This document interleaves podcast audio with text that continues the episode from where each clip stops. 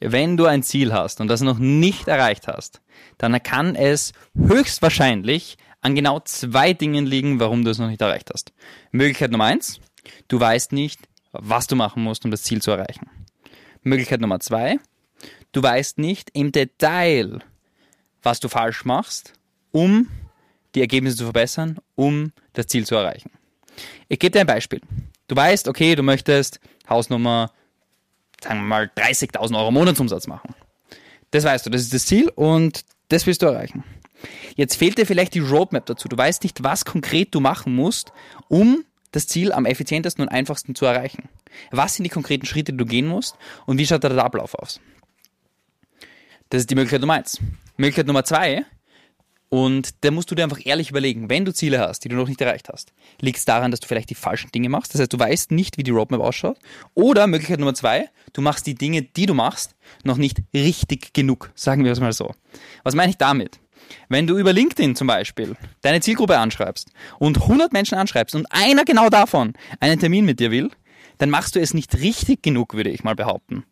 Weil es ineffizient ist. Das ist nicht gut. Du kannst locker eine 5 bis 10% Conversion haben, wenn nicht teilweise sogar höher. Und Conversion in dem Fall, wie viele Menschen sprichst du an über LinkedIn und wie viele buchen einen Termin mit dir, weil sie ein Erstgespräch mit dir wollen. Ja? Und das wäre dann sozusagen, du machst es noch nicht richtig genug. Das heißt, du hast den Prozess an der Hand, du weißt grob, was du machst, aber du machst es noch nicht gut genug. Und da sind wir dann wieder in den Conversions des Verkaufsprozesses, ja.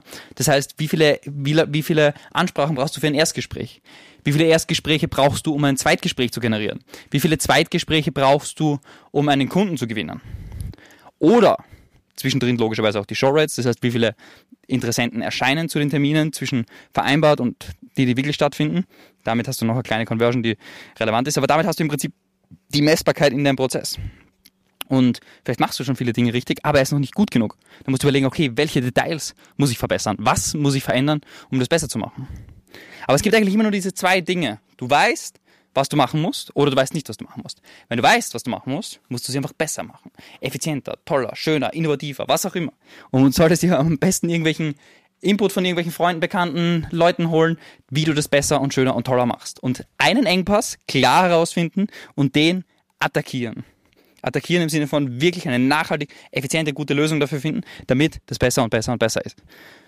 Und damit wächst das Business sehr, sehr nachhaltig. Damit wächst das Business sehr, sehr gut. Und immer wenn du nicht deine Ziele erreichst, wenn du stagnierst, wenn du gerade nicht vorankommst, dann liegt es höchstwahrscheinlich an einer der beiden Dinge. Ersteres, du weißt nicht, was du genau machen musst, um dein Ziel zu erreichen. Zweiteres, du weißt nicht genau, also du machst die richtigen Dinge, aber musst sie optimieren und verbessern. Und hast noch nicht die Zahlen erreicht, die Conversions erreicht und die Prozesse erreicht, um das Ziel erreichen. Das heißt, du machst die Dinge noch nicht richtig. Und da kann man vielleicht am Zeitmanagement attackieren, wo man sagt, okay, die Sachen muss man verbessern. Dann kann man vielleicht in den Prozessen selber einsteigen und und und. Es gibt viele, viele Möglichkeiten. Aber zuerst einmal zu wissen, okay, liegt es an der Strategie, dass ich nicht weiß, wie komme ich dorthin, oder liegt es an der tatsächlichen Umsetzung der Strategie. Wenn man sich darüber bewusst wird und klar wird, macht es schon einen massiven Unterschied.